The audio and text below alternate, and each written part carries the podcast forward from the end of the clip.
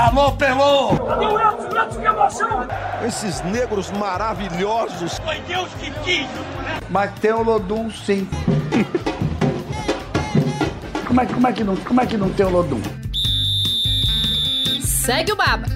Fala pessoal, segue o Baba 83 no ar. Eu sou o Juan Melo e anuncio que hoje vamos ter um convidado que a torcida do Bahia vai gostar muito de ouvir e que tenho certeza também que está passando por uma semana muito agitada com o fechamento da primeira janela de transferências. Eduardo Freeland, diretor de futebol do Bahia, seja bem-vindo ao Segue Baba. Tudo bom? Obrigado, Juan. Obrigado, Tomé, Rafael Santana. Tudo bem? Uma semana bastante animada aí, uma novidade no futebol brasileiro, né? E a gente trabalhando muito. Mas foi assim nas últimas semanas todas e a gente está tá animado com o que está por vir. Obrigado pois pelo é, convite. Pois é, o Freeland tem pouco mais de um mês no Bahia, né? Vivendo turbilhão nesse pouco tempo de clube. Comigo aqui para entrevistá-los estão Rafael Santana e Pedro Tomé, meus companheiros de sempre de Segue Baba. Tudo bom, meus amigos? Já deixo já deixo para vocês já emendarem a primeira pergunta lá para o Freeland, fiquem à vontade. Fala, Juan, fala, Tomé, Freeland, é um prazer ter você aqui no podcast Segue o Baba. Então, assim, sem mais delongas, deixa eu falar sobre Vitor Jacaré, né, porque é o assunto da semana, foi o assunto da primeira rodada. A torcida do Bahia está enlouquecida com o Vitor Jacaré, tem dancinha para tudo quanto é lado. E eu lembro, Freeland, que, foi, que quando o Vitor Jacaré chegou, você falou que a contratação dele tinha sido uma oportunidade de mercado.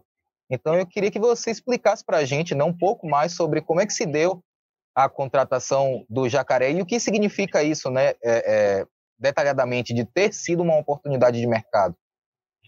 Então, Rafael, é, a gente, obviamente, quando a gente está analisando o mercado, a gente sempre procura entender quais são as melhores opções, sempre considerando a responsabilidade que a gente tem com o clube que a gente trabalha e, obviamente, que isso perpassa pela questão financeira, né? É, o ponto, quando a gente fala de oportunidade, é, quando a gente analisa é, o momento do Bahia hoje, a gente tem que sempre considerar que, obviamente, que a torcida espera e nós também é, a busca por jogadores que tenham um impacto grande também é, no, dentro e no fora de campo, né? Então é natural que existe uma expectativa muito grande do torcedor de atletas de renome, atletas que têm uma trajetória é, importante no futebol, seja no mercado, seja no, no, no, futebol nacional ou fora. Então isso é muito natural. Claro que o momento do clube é um momento que a gente tem que ter muita atenção às escolhas. E a oportunidade de mercado, sendo um pouco mais direto à tua pergunta, né, é que a gente tem que identificar quais os jogadores que a gente entende que vão dar um retorno que a gente espera, né, competitivo, técnico, mas que caibam, obviamente, na realidade financeira do clube. Né? E, e tem jogadores que muitas vezes a gente tem vontade de trazer e não consegue trazer, seja por essas questões financeiras principalmente, ou por concorrência né, de mercado também, e que a gente tem que entender que, de repente, a gente consegue esse jogador agora exatamente por um cenário talvez não, não tão favorável a esses atletas, ou, a me, ou mesmo a concorrência. Jacaré era um jogador que vinha de uma lesão importante, né? O Guto já tinha trabalhado com ele, traz o nome, o João Paulo, nosso gerente de futebol, endossa o nome, eu me aprofundo um pouco mais em quem era o Jacaré, o que ele poderia entregar, considerando a competição que a gente disputaria, e entendo que faria muito sentido. É, e, obviamente, ele foi uma surpresa muito positiva já na primeira partida da Série B. Né? Ele vinha treinando muito bem, eu cheguei até a, a citar isso numa, numa entrevista recente, da apresentação até de um outro atleta, se me recordo bem, e ele já vinha demonstrando muito interesse, é, é, uma performance muito interessante em treinos. Mas a oportunidade de mercado nada mais é do que isso, é a gente tentar identificar a possibilidade, entender o custo-benefício que faça sentido, mas que sim, tenha um benefício importante. Quando a gente trata de ser humano, né, de contratação, a gente sempre tem uma margem de erro, né? A gente pode brincar aqui, qualquer jogador no melhor nível, é, que no maior nível possível, pensando até em mundo, é, que a gente contrate, a gente tem uma margem de erro desse cara, de repente, não se adaptar por algum motivo e não conseguir performar no melhor nível que ele pode. Então a gente tem, sim, tem sempre esse cuidado, mas a gente, obviamente, está no momento que o clube exige de nós uma responsabilidade e entender que oportunidades de mercado podem fazer muito sentido para que a gente traga jogadores que caibam hoje no orçamento e na realidade do clube que entreguem o que a gente espera dentro do campo também. Falando sobre contratações, mas você fala aí do quanto ele demonstrou vontade, demonstrou de fato estar querendo jogar, quase passando por cima, né, como a gente disse, no futebol. É, o Bahia tinha uma questão que vinha desde 2019, algo muito consolidado, que o próprio Guilherme Beltrandi fala depois da final, desde 2020, na verdade, depois da final do jogo contra o Ceará pela Copa do Nordeste, ele fala da cultura de acomodação, né? de, de como a, o, o, não existia uma indignação depois de uma derrota, isso foi cobrado inclusive no vestiário depois do jogo contra o Ceará, lá em 2020. Isso ficou muito latente também ano passado, era uma reclamação muito corriqueira do torcedor, do distanciamento que às vezes dava meio que a frieza que o elenco tinha. Esse elenco hoje que você pegou é outro completamente diferente, aquele grupo de 2020 tem pouquíssimos jogadores, de 2021, do rebaixamento tem pouquíssimos jogadores. Mas como é que você recebeu, quando você chegou, qual era a cultura, entre aspas, desse vestiário do Bahia? Isso já estava mudado, foi um trabalho seu mudar um pouco essa cultura de acomodação, mexer com o brilho dos jogadores, do elenco do Bahia, para que eles entendessem que precisava ser um pouquinho mais do que foi nos últimos anos? Então, Tomé, muito legal você colocar esse ponto, porque eu acho que esse é um ponto é, muito relevante e pouco abordado, eu acho, no futebol. Eu não estou falando só de brilho, né, de competitividade. Eu estou falando desse trabalho que acaba sendo feito, que demanda muito mais de nós, diretores de futebol, gerente de futebol, do que só apenas contratação, que acaba sendo o foco do torcedor e da mídia de uma forma, mais generalizada. É, eu encontrei um Bahia é, no momento um pouquinho já numa, numa, transição, né? Eu chego aqui dia 10 de fevereiro, se, me engano, se não me engano, na data acho que foi isso, 10 de fevereiro. É, não, 10 de março, desculpa. Chego 10 de março, há um mês e pouquinho, né? De, de, de, e já encontro um clube um pouco mais incomodado, sabe? Seja dentro do vestiário, as pessoas que estavam fazendo parte do processo, o Renê, que é o coordenador técnico, Jaime, nosso supervisor, que foi um cara bem importante na minha chegada também, o, o João Paulo, e, obviamente, o Vitor e o Guilherme bastante incomodados, e a minha contratação, a minha chegada, tem muito a ver com, com esse, esse lugar, assim, né? Eu tenho um perfil de gestão onde eu trabalho muito esse, essa questão, né? Eu procuro exigir muito, eu, eu procuro me balizar em dois, em duas, dois pilares, vamos dizer assim. É, um, obviamente, é o ambiente, é um ambiente que seja um ambiente saudável, onde a gente se encontra, porque a cobrança ela já é muito grande. Eu costumo dizer que o futebol ele tem crises permanentes. Qualquer empate ou derrota, ele vira uma pequena crise. Se você tem sequências de resultados adversos, você tem uma grande crise. Né? É, e o que, o que acontece é que eu, eu trabalho basicamente com esse cuidado do ambiente. Eu acredito muito que se a gente cuidar bem do nosso ambiente e fazer com que as pessoas estejam entregando para o clube o melhor que elas podem, é, eu acho que a gente está num caminho interessante. E o outro ponto é o competitivo, né? É exigir ao máximo dessas pessoas. Se elas estão bem, como é que elas podem entregar o máximo possível. Então, de alguma forma, é mexer um pouco com o brilho, como você traz, para que elas entendam que elas sempre podem um pouco mais, né?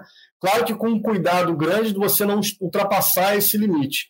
E, e, e, assim, a gente já teve duas conversas com o elenco, algumas conversas internas, conversa com a comissão técnica e com todo o staff, para, primeiro, acolhê-los, né? entender que eles, se eles estão aqui e participaram de momentos muito importantes da história do Bahia, eles têm mérito em estarem aqui, sejam atletas que ainda estão e sejam profissionais que fazem parte do staff do, do clube. E é uma equipe realmente muito qualificada. E os jogadores estão vestindo essa camisa, eles têm condições de estar aqui. Então, eu acho que o nosso trabalho é potencializar. Eu gosto muito desse termo, né, dessa palavra, assim, potencializar ao máximo. Se o cara está na reserva, o quanto ele tem que ser estimulado para ele buscar titularidade. Se o cara está titular, o quanto ele tem que estar tá no melhor nível que ele pode para ele não perder essa vaga. E essa competitividade é diária, ela não é só no jogo.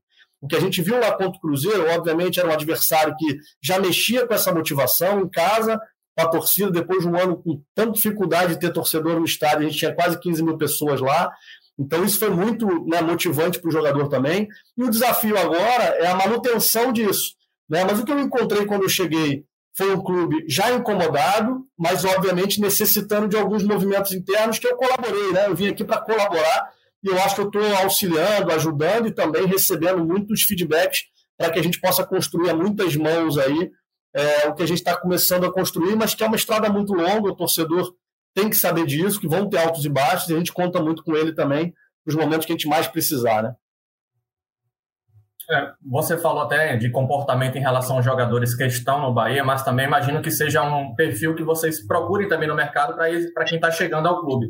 Então eu queria saber nesse seu início de, de, passagem pelo Bahia, como foi esse mapeamento de jogadores em relação ao perfil de comportamento, não somente dentro de campo, mas também extra-campo, que atendam à cultura do Bahia que vocês desejam implementar aí. Muito legal, Juan. Assim, o mais importante é o cara querer muito estar tá aqui, sabe? É, não adianta, na minha cabeça, assim, ainda mais numa Série B, é, eu acho que é muito. A margem de erro aumenta quando a gente contrata jogadores que já passaram por é, experiências de um nível muito alto e, de repente, não entendem o que, que é necessário hoje. Não estou dizendo que jogador de alto nível não tem capacidade de estar aqui. Tem. E buscamos, inclusive, durante essa janela, possibilidades nesse sentido. Mas é muito importante que, que venha junto com esse cara que de repente tem grandes capacidades técnicas, é também a entrega, é entender a cultura do clube, entender que o clube tem isso na, no seu hino, né, que é uma questão competitiva, é, é vencer, é buscar a vitória, ou buscar o triunfo. Aqui tem que ainda medir, ainda estou é, me familiarizando com isso, mas é buscar os triunfos, né, e tal, assim. E, e o brilho, né, e a, e, a, e a competitividade, a entrega eu falei para o Jacaré, para o Vitor Jacaré, depois do jogo, que obviamente os dois gols dele foram decisivos ao longo da, do, do, do, jogo e fizeram a gente vencer a partida. Mas o lance que mais me chamou a atenção no jogo, e eu obviamente eu falo isso porque me chama a atenção, tenho certeza que chama a atenção da torcida, chama a atenção da comissão técnica, é, e é o que a gente vai mais precisar ao longo da temporada, que eu, vocês provavelmente vão lembrar desse lance também, que foi uma voadora que ele deu no meio do campo para cortar uma bola. Aquilo ali é muito significativo. E ele tinha acabado de fazer o gol e menos de cinco minutos depois ele faz o segundo. Eu acredito em meritocracia também, né? Eu tenho isso dentro de mim, mas isso é uma coisa muito de crença realmente, assim. Mas eu acho que é esse espírito que a gente precisa. E o vestiário, antes do jogo, eu falei com algumas pessoas, eu falei, cara, o vestiário está muito bom. Hoje a gente vai entregar, acho que bastante coisa aí para o torcedor e para o clube. É, e não deu outra, assim, realmente os jogadores entraram, e não foi só esse lance, não foi só o Vitor Jacaré, na verdade a gente viu todos os jogadores que participaram do jogo muito intensos dentro da partida, e uma outra coisa que chama muita atenção é que quando sai o gol, você vê o nosso banco de reserva da forma que comemora, né? Assim, impressionante como a vibração ali estava num nível muito alto. E quando a gente olha para o mercado, então é um ponto muito importante, é a gente entender que o jogador tem que tá, estar tá querendo muito estar ali dentro. Eu, quando vim para o Bahia, eu queria muito estar tá aqui. Isso, para mim, me motiva muito. Eu deixo a minha família no Rio de Janeiro e vou com uma, duas filhas, uma de 10 meses e outra de 4 anos, e falo assim: não, vou, vou para esse desafio, vamos embora. Eu não posso estar tá a meia boca, né? eu não posso estar 50%, eu tenho que estar 1000%. E acho que os jogadores também entendem isso. E na segunda conversa que eu tive com os atletas, foi muito legal esse papo. Assim, a gente teve um papo bem direto em relação a isso. Foi uma, na segunda-feira anterior à estreia. É, e a gente falou muito sobre isso, assim, né? Sobre o quanto a gente tem que doar. É, e eu costumo dizer que cada atitude nossa, ela nos aproxima do nosso objetivo ou nos distancia do nosso objetivo. Cada atitude, cada telefonema, cada palavra mal colocada. Então a gente tem que ter muito cuidado com isso. E a capacidade que a gente tem de influenciar o próximo. Quando o Vitor Jacaré dá aquele, aquela voadora na bola para cortar, os jogadores estão chegando agora no final da janela, como é que eles entendem isso? Quando ele corta aquela bola e a torcida vibra, qual é o recado que isso tem para o ano que a gente tem pela frente? Então, quando a gente busca jogador no mercado, é óbvio que a torcida tem uma expectativa. A gente tem financeiramente uma limitação grande. E a gente também tem um perfil que é de jogadores que querem estar aqui, jogadores que precisam do Bahia para se colocar num outro mercado, de repente, que é uma, uma possibilidade de, via... de sair do, do, do, do, país. Então, é entender é, se essa sede, se essa fome desses caras estarem aqui também faz sentido para a carreira deles. Eu costumo conversar com cada jogador que a gente contrata. Né? Eu conversei já com quase metade do elenco que já estava, com todos os jogadores que estão chegando, eu costumo conversar. E nessa conversa, eu pergunto para ele o que, que ele está fazendo aqui. Né? Porque para mim é importante saber, porque eu, também vou dizer para ele o que, que a gente espera dele. E essa conversa é muito importante para adequar a expectativa de ambas as partes e para estimular ambas as partes também, para que a gente tenha o melhor possível de cada profissional que está aqui dentro. Eu falo mais de atletas, obviamente, que é, é a pergunta, mas de todos eles. Então, quando a gente mapeou o mercado, a gente pensou na faixa etária, a gente pensou em qualidade técnica, em números, em saúde desse atleta e o perfil. Perfil extracampo, de comportamentos e entrega dentro de campo e o quanto eles queriam estar tá dentro do clube, participando dessa, dessa virada de chave que a gente com certeza vai dar. Estou bastante esperançoso e trabalhando muito por isso. É, Freeland, você falou algumas vezes né, sobre essa questão é, dos reforços com, de peso, né, reforços com, com de, de, mais renome no mercado, coisa que o Bahia não, não conseguiu trazer. Você citou aí a questão da limitação financeira. Então, o que eu queria te fazer é o seguinte: a pergunta que eu quero te fazer é a seguinte: é, ao final dessa, dessa primeira janela, você ficou satisfeito com, com o, o aquele balanço de contratações ali que, que você conseguiu realizar e que o, que o Bahia conseguiu fazer? Ou você imagina que na próxima janela tipo, você, você sabe que tem alguma brecha que vai precisar ser, é, é, ser ocupada, uma lacuna que vai precisar ser preenchida na próxima janela?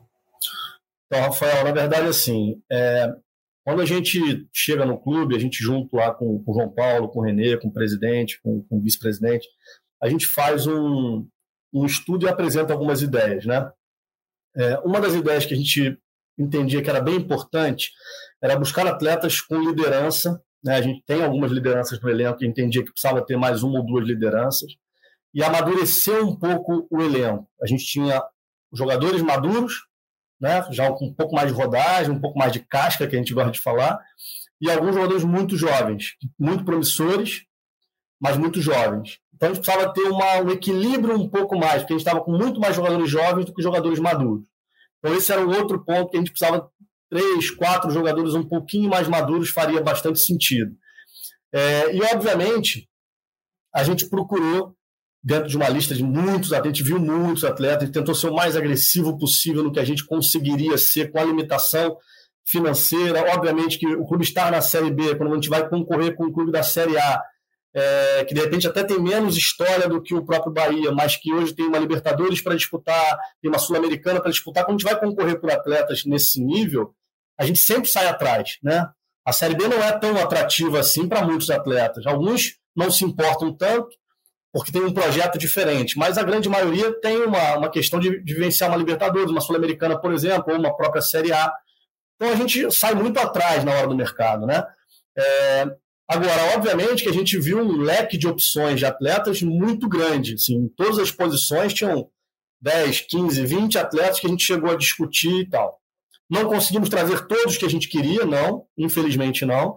Talvez a gente tenha assim algumas oportunidades ao longo da temporada. Na minha visão, e eu falei isso desde sempre, a gente tinha um, um, bom time, a gente já tinha um time bem interessante, a gente tem jogadores, inclusive, que estavam sendo cogitados para clubes da Série A, é, e a gente conseguiu que permanecessem para o desafio que é o devolver o Bahia à, à, à Série A. Então a gente já tinha uma base muito interessante. Eu acho que essa estreia do, do, da Série B tem um pouco a ver com isso também. A gente já tem, a gente jogou muito bem na nossa visão o jogo de estreia, a gente já tem uma base, né? a gente manteve a comissão técnica, a gente tem uma base, a gente vinha de logo que eu cheguei, a gente vinha de três resultados negativos, e a gente já consegue o quarto triunfo seguido, né? A gente vem de quatro jogos com vitórias, com 100% de aproveitamento, isso é importante a gente valorizar é, e continuar buscando se manter nesse nível.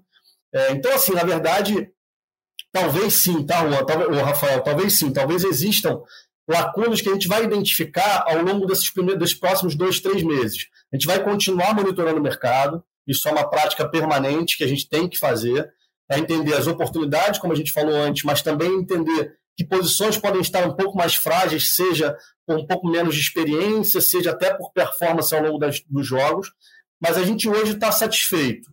A gente talvez tivesse trazido mais um ou dois jogadores um pouco mais maduros, mas o que a gente entende que a gente tem na, na, no clube hoje, com as contratações chegaram, alguns como oportunidade, alguns com capacidades interessantes para agregar. A gente entende que a gente conseguiu, ao longo dessa janela, elevar o nível técnico do elenco como um todo, né? técnico e competitivo. Você vai assistir os treinos hoje, você percebe um nível de competitividade muito alto. Isso é um ponto muito importante para o que a gente tem para frente. A gente percebe que a gente consegue trazer alguns jogadores que, no nosso entendimento, vão ajudar a nós a, por exemplo, sofrer menos com gols, que a gente vinha tomando muitos gols, né? Então, assim, esse é um índice muito importante numa Série B, você tentar não tomar tantos gols. Então, assim, em cima de índices de estudos que a gente tem, é buscar isso no mercado. Então, a gente entende que possa sim ser necessário um ou outro jogador na próxima janela, mas a gente está satisfeito para essa primeira parte da, da Série B. Fernando, você falou um trecho da sua fala que me deixou curioso. É, a Série B não é tão atrativa assim para o atleta. Você treinou Botafogo, você treinou, você trabalhou no Botafogo no ano passado e tá, agora está no Bahia. E o Guto fala no começo do ano, no começo da Série B, a gente fez entrevista com o Guto, ele falando o que era jogar a Série B, a experiência de saber o quanto era diferente jogar a Série B e jogar a Série A, né? Questão de proposição de jogo, de ter necessidade de um elenco mais longo, né? Não ter um elenco tão curto, para você, como ele diz, não ter sede no final do campeonato.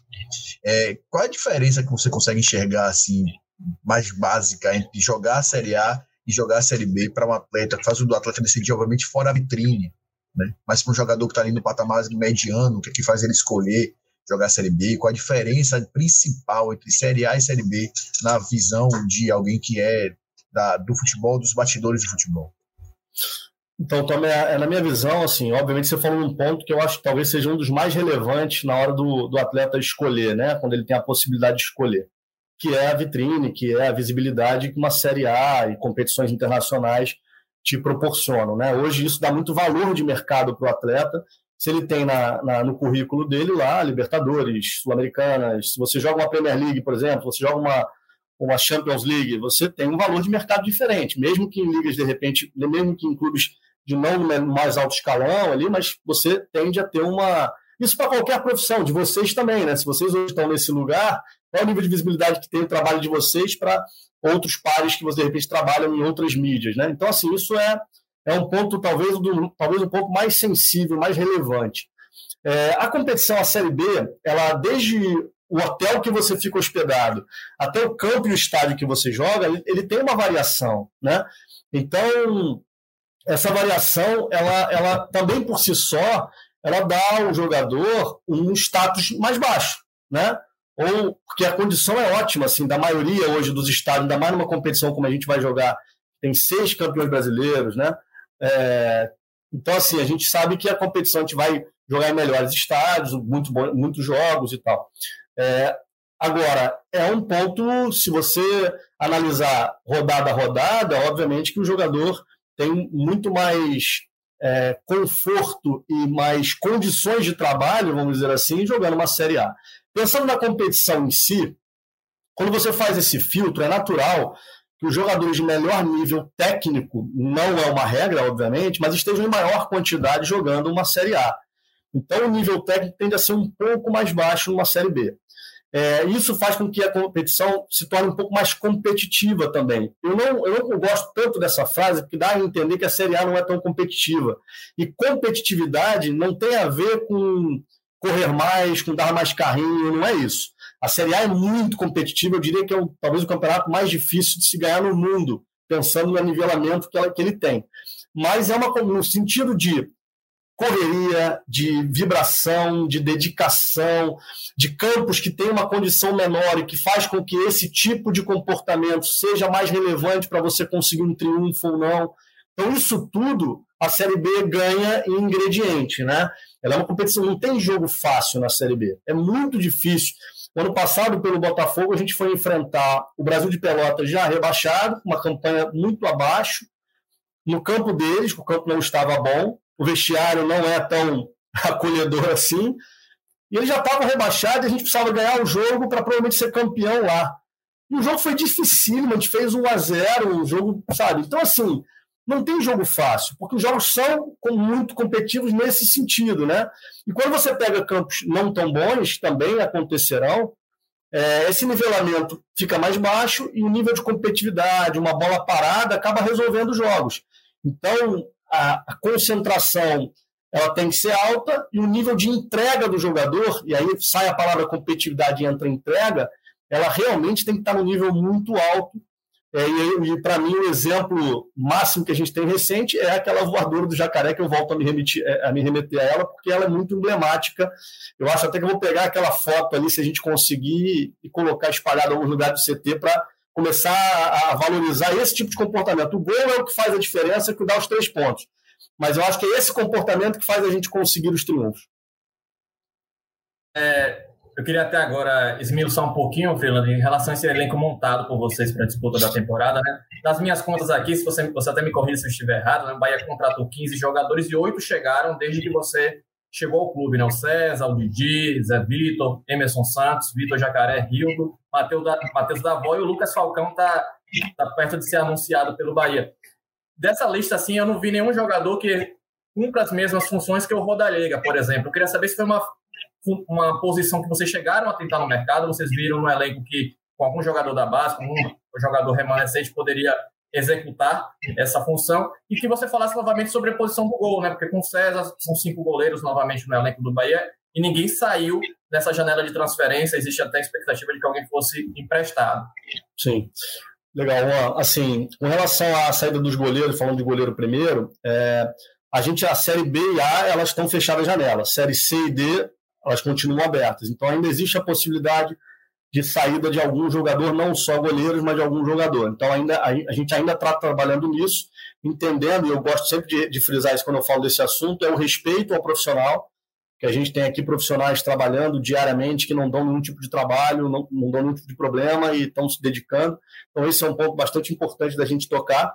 Mas sim, a gente tem que entender: se o jogador não vai ter oportunidade aqui dentro, faz sentido a gente buscar outras oportunidades para ele, e ele também, obviamente, se movimentar junto com seus representantes, que a grande maioria deles tem, é, para que busque oportunidades que façam sentido. Então a gente continua trabalhando, mesmo com a janela de Série A e B fechadas, essas possibilidades para os atletas que a gente entende que vão ter menos oportunidade. Né?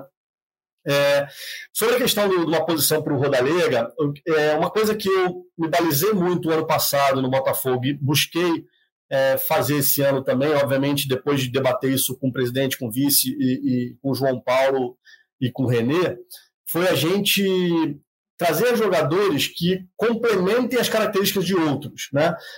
Dizer para você que a gente não buscou jogadores com características similares ao Rodalega é, é mentira. A gente buscou sim. Tá? A gente entendia que poderia fazer sentido um jogador é, que não tinha histórico de lesão até então, um jogador que vinha entregando muito, né? não só no passado como esse ano, com números bastante impressionantes.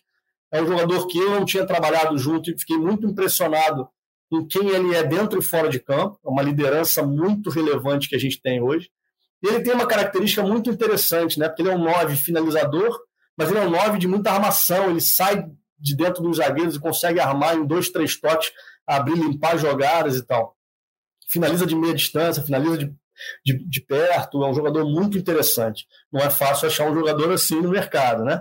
Então, assim, a gente também, e, assim, buscamos, procuramos, mas entendemos que jogadores complementares a ele seria mais interessante. E curioso falar isso, porque a gente traz o, o Davó, e o Davó, na primeira oportunidade que tem, uma lesão que ninguém queria que o, que o Rodalega tivesse, ele entra e muda completamente a característica do jogo junto com o Jacaré, né? Porque eles começam a dar muito mais velocidade ao ataque e nessas situações a gente acaba fazendo os dois gols, né? É, então a gente, em cada posição, a gente pode falar de posição por posição aqui e a gente vai analisar que a gente tem hoje um lateral direito, que é o Borel, jogando como titular, e um Jonathan que tem características muito diferentes do Borel, né? Um é um pouco mais defensivo, o outro é mais ofensivo. Se a gente for analisando, a gente tem esse, esse equilíbrio hoje na grande parte da, das, das posições do elenco. Então, quando a gente começa a montagem de elenco, óbvio, a gente tem o risco sempre da lesão, mas a gente não pode considerar isso como um ponto para tomar uma decisão necessariamente, né? Então, a gente sempre buscou a, o complemento de cada função. Então, se a gente tem um, volante, uma característica mais defensiva, a gente traz um cara um pouco mais construtor. Ou mais um também que seja um cara que foi até o caso do Emerson, um cara que tem um bom passe, mas é um cara muito cinco, um cara que protege bem a defesa e tal. Então a gente tentou buscar equilíbrio para que a gente tivesse é, jogadores que complementassem uns aos outros, para a gente até dar a opção ao Guto de estrategicamente poder mudar dentro de um jogo ou mesmo de um jogo para o outro, porque o campo muda muito. Você vai jogar com o Brusque lá, no campo do Brusque, é um outro jogo que jogar na Fonte Nova. Então a gente também tem essa possibilidade, a gente entendeu que fazia sentido e foi uma, uma, um ponto que até no Botafogo eu também usei e entendi que fez bastante sentido lá também. Freeland, já que você falou do Botafogo, né? Então vamos fazer esse comparativo entre Bahia e Botafogo, porque é, o Bahia vive hoje uma expectativa de se tornar uma sociedade anônima do futebol, né? É, e o Botafogo passou por isso no, no ano passado, durante, é, durante o ano passado, acabou o, o John Texton, né? É, o John Texton colocou o dinheiro no Botafogo, né? Fez, fez, a, fez a compra. Então eu queria que você contasse para a gente, né? Quais são as semelhanças que você vê durante esse, esse processo, né? Da, da transformação do, do Botafogo do Massaf e dessa possível nessa tendência de transformação do Bahia. Né? Informação que, que a gente tem é que o Bahia vai receber nos próximos dias uma proposta, uma proposta do Grupo City para que o Bahia se transforme em uma SAF. É, e aí tem toda, tem toda aquela euforia né, da torcida que imagino que também no Botafogo tenha passado, tenha passado por isso. Queria que você falasse né, sobre essas duas semelhanças e o que é que você pode agregar sendo que você estava no Botafogo quando esse processo começou a, a se concretizar do lado de lá. Então, Rafael, é importante só dizer no início dessa fala que eu não tenho autorização de falar do tema SAF Bahia, né? porque é uma situação que eu não tenho participado efetivamente, não estou. Então, assim, eu prefiro não, não entrar muito no mérito do que tem acontecido. Vocês talvez saibam informações, mas que eu, eu não tenho nem autorização para falar sobre o assunto. Mas eu posso falar do que é uma tendência não só é, é, de, do, dos clubes como um todo. Né? Você vê no Rio, o Botafogo e o Vasco já estão. É, o Botafogo já está feito, o Vasco está em processo de. Você vê vários clubes, é, muita gente me liga perguntando: pô, aqui a gente está querendo fazer, como é que faz, não sei o quê. É, você gosta, você acha, o que você acha da ideia? É, eu acho que é uma tendência nacional, né? não, não, só nacional, né? o mundo já vem fazendo isso há, há bastante tempo. É, talvez isso também volte à tona um assunto que sempre está em pauta, mas às vezes ganha uma repercussão maior, que é a própria criação de uma liga, né? o quanto isso, os clubes sendo empresa, o quanto isso também vai fazer mais ou menos sentido e tal. Eu, eu acho que é uma tendência muito natural. A questão de dívidas que a grande maioria dos clubes tem é um ponto muito sensível para a subsistência desses clubes. É, a questão de ser mais competitivo, é óbvio, o torcedor quer, os dirigentes querem, os profissionais trabalham, os jogadores querem, todo mundo quer ser competitivo, todo mundo quer entrar numa competição querendo ganhar. Né? Então, se você tem recursos para isso, é, você sempre pode ganhar. Né? Claro que existem os gigantes, no sentido lá, quando você compara com uma Premier League, você vai ter lá os Manchester, você vai ter o Tottenham, você vai ter né, o Chelsea, você vai ter esses clubes que estão sempre nas cabeças ali. E você vai ter aqueles clubes que vão sempre tentar beliscar, como foi o Leicester há alguns anos atrás. Só que existe um investimento, existe uma receita, você tem que ter outras capacidades além do dinheiro, obviamente, né? Mas é claro que dinheiro é um determinante muito importante para saber em que prateleira você vai conseguir competir. Então, eu acho que é um é processo natural. É, uma coisa que eu acho muito importante em qualquer transformação, primeiro, é uma coisa nova que o Brasil está vivendo, né? Então, assim, é um ponto que eu acho que a gente ainda vai ter muita tentativa e erro, né? De ajuste, seja no contrato, seja na, na aplicação, seja na chegada dessas empresas para dentro do clube, né? Eu acho que é muito importante é, se respeitar muito é, a cultura do clube, se respeitar muito as pessoas que fizeram esse clube chegarem aonde eles estão. Né? Eu acho que isso a empresa que está vindo de fora é muito importante. Né? Eu, quando venho, eu sou do Rio de Janeiro, nasci no Rio de Janeiro. Quando eu chego no Bahia, é, eu tive até essa pergunta a ser respondida: é, e aí, você vai trazer muita gente da tua confiança? Vai... Cara, o Bahia está aqui. Essa mesma equipe botou o Bahia para ser campeão da Copa do Nordeste, botou o Bahia durante tantas, tantas temporadas, nós manteve na Série A em bom nível. Não tem, não tem esse papo. Eu acho que a gente tem que ouvir muito, entendeu? É, e eu, eu acho que esse é um caminho. É dizer assim, o Botafogo teve uma tem tido uma transformação cultural muito grande, né? Tem sido um clube que está passando por transformações e toda transformação ela, ela, ela gera dúvidas, ela gera às vezes até incômodos, o que é muito natural. E a gente espera que lá e o Bahia, se vier a acontecer, ou qualquer clube que venha a fazer, que seja para o bem da instituição, que é o que o torcedor quer, é o que todo mundo quer. E nós que trabalhamos no futebol, é, a gente também quer, a gente quer um futebol forte, né? A gente quer um futebol atrativo, né? A gente quer que, a, a, gente quer que o, o, espetáculo seja preservado, né? A gente espera que esse tipo de conduta, inclusive, mude um pouco a cultura negativa do futebol brasileiro. Estava vendo a transmissão de um jogo ontem ou anteontem, e, e, e aquele cai-cai, aquele antijogo. Quem sabe daqui a alguns anos, eu, eu não tenho muita expectativa que seja um curto prazo, mas quem sabe daqui a 5, 10, 20 anos a gente não consiga ver um espetáculo como a gente vê lá fora, ou até melhor, né? Porque a gente tem capacidade, a gente tem jogador de nível muito bom, né? Se a gente tiver uma, uma gestão um pouco mais profissional como um todo, e eu estou generalizando, né? Do espetáculo como um todo, eu acho que esse é o caminho. Eu acho que essa questão da SAF pode contribuir muito a isso se a gente respeitar a cultura do clube, as pessoas que hoje fazem o clube. Mas se tiver esse cuidado, eu acho que tende a ser um grande ganho para o futebol brasileiro. Deixa eu voltar.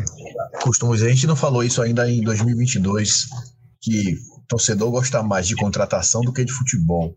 Isso é, é uma máxima que a gente carrega aqui no Segue o Baba e que a gente já conseguiu comprovar de modo sistemático.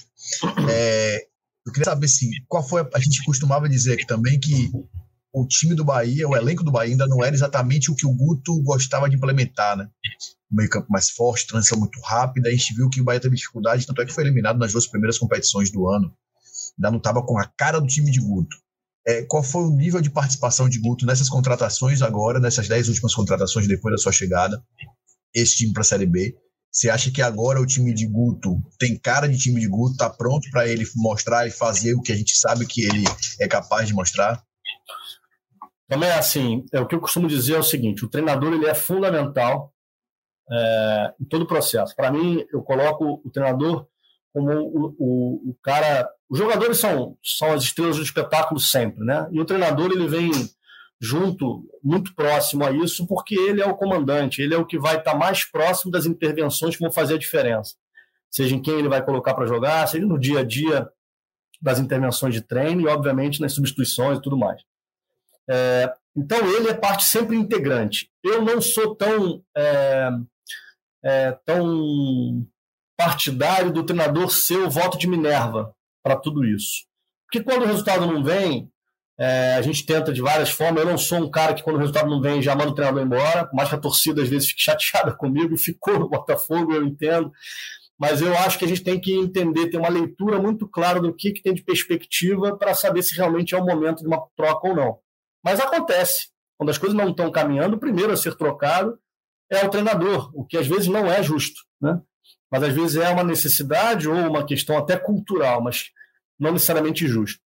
É, e, e, se a gente simplesmente só traz os jogadores do treinador, a gente também está colocando o clube, de certa forma, refém disso. Então, o Guto é um cara sempre ouvido, né? ele sempre faz parte da construção para se tomar uma decisão e foi ouvido em todas as contratações. Algumas ele concordava mil por cento, outras ele tinha um pouco de dúvida, outros ele não conhecia tão bem o atleta, mas todas eles ele, ele foi participado do caminho que a gente estava e ele foi, obviamente, ouvido é, para a gente tomar uma decisão em conjunto. Né? São muitas pessoas que participavam da tomada de decisão.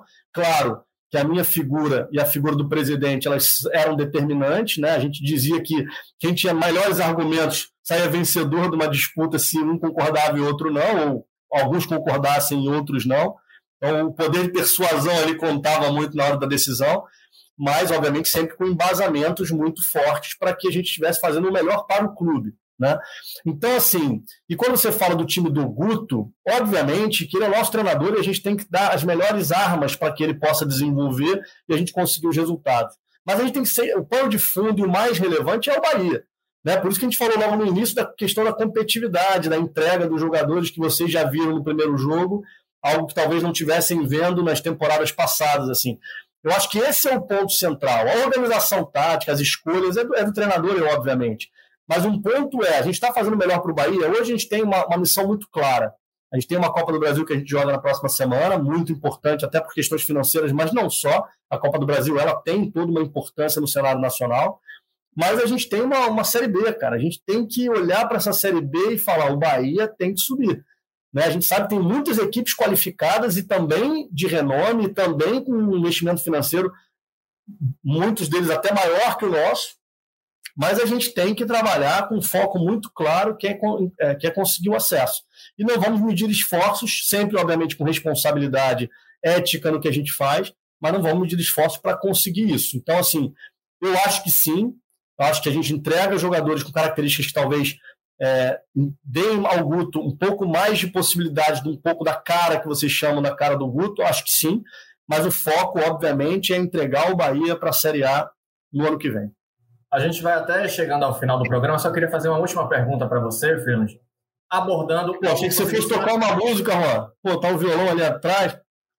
Ah, isso aí é só enfeite. É, é, é um objetivo meu. Isso aí é um objetivo meu para a temporada também, aprender a tocar esse negócio aí direito. Mas eu queria abordar contigo em relação ao que você falou na, na sua apresentação, né? Porque com essa urgência toda do futebol do Bahia, você encontrou um clube, um clube, um clube em crise, você não conseguiu tratar do futebol de base, que não sei se muita gente sabe, que você tem essa formação na base, trabalhou por muitos anos nas categorias de base. E você disse na sua coletiva de imprensa que não ia conseguir mergulhar no futebol de base por enquanto com o fechamento da janela de, dessa primeira janela de transferências, é o momento agora de você mergulhar no futebol de base do Bahia? Como é que você pretende trabalhar daqui para frente? Legal, Juan, você fazer essa pergunta, porque me dá a oportunidade de, de confirmar o que eu disse lá, porque é real, né?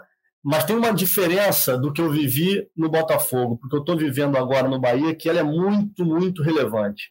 E está me ajudando demais, é, que é a proximidade. Eu hoje já consegui assistir treino do sub-15, do sub-20. Já consegui.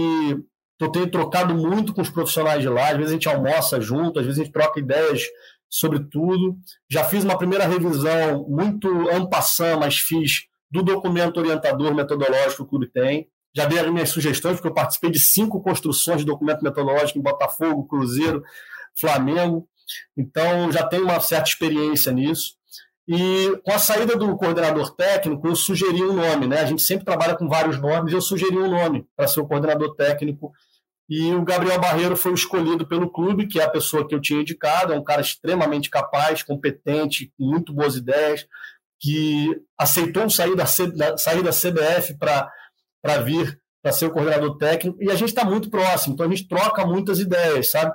E isso facilitou muito. Então, já tenho participado de renovações de contratos, de empréstimo de jogadores, estou conhecendo aos poucos cada vez mais os atletas.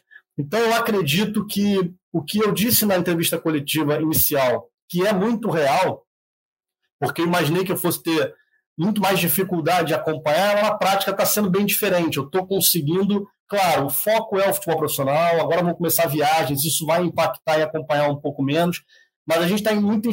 Tem, primeiro que tem uma sinergia muito grande ao que já era feito, pelo Milton, pelo Roberto anteriormente, por profissionais que passaram pelo clube, que eu tenho muita relação próxima, que foi o Marcelo Lima, que foi o, o Marcelo Vilena depois. Então, eu já conheço muito esses profissionais. De alguma forma, já tive contato com o que vinha sendo feito. Então, essa proximidade física da, do CT da base está dentro do CT do profissional, isso ajuda demais. E o fato de ter trazido o Gabriel, né, que foi aprovado pelo clube como nome a ser o coordenador técnico, facilita ainda mais. Então, eu já conheci os profissionais do clube, tem profissionais muito capazes, né, assim, o Grilo, que é um cara da captação, um cara muito bom, Daniel, que cuida da iniciação, já tive um rápido contato com ele também. Então, assim, tem profissionais muito capazes ali, é, que eu acredito que vão, já fazem um grande trabalho, acredito que vai ser mais fácil essa comunicação, até porque o Bahia tem uma coisa que eu acredito muito, né? já faz isso há algum tempo, que é o cuidado com a formação do ser humano que ali está, né? Porque é o jogador é a consequência. E que comportamento a gente quer também do jogador dentro de campo.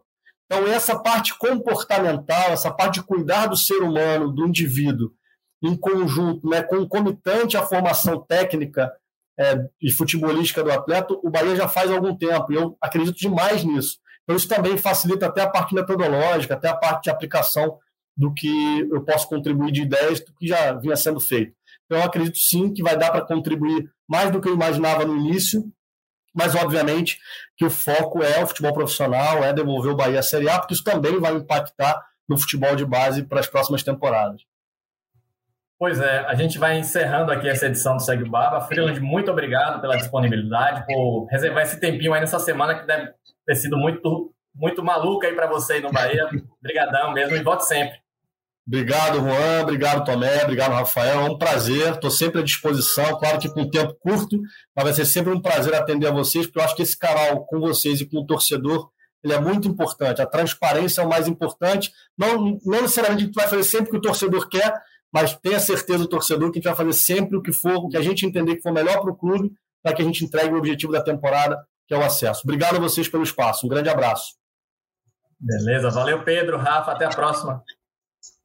Valeu, Juan, valeu, Rafa. Valeu, valeu, obrigado Juan. pela Pedro, disponibilidade. Até a próxima. Valeu, grande abraço. está ouvindo, até a Valeu. próxima. Valeu. Valeu, pessoal, até a próxima. Alô, Pelô! Cadê o Elton? O Elton, que emoção! Esses negros maravilhosos. Foi Deus que quis, né? Mas tem o Lodum, sim. como, é, como, é que não, como é que não tem o Lodum? Segue o Baba.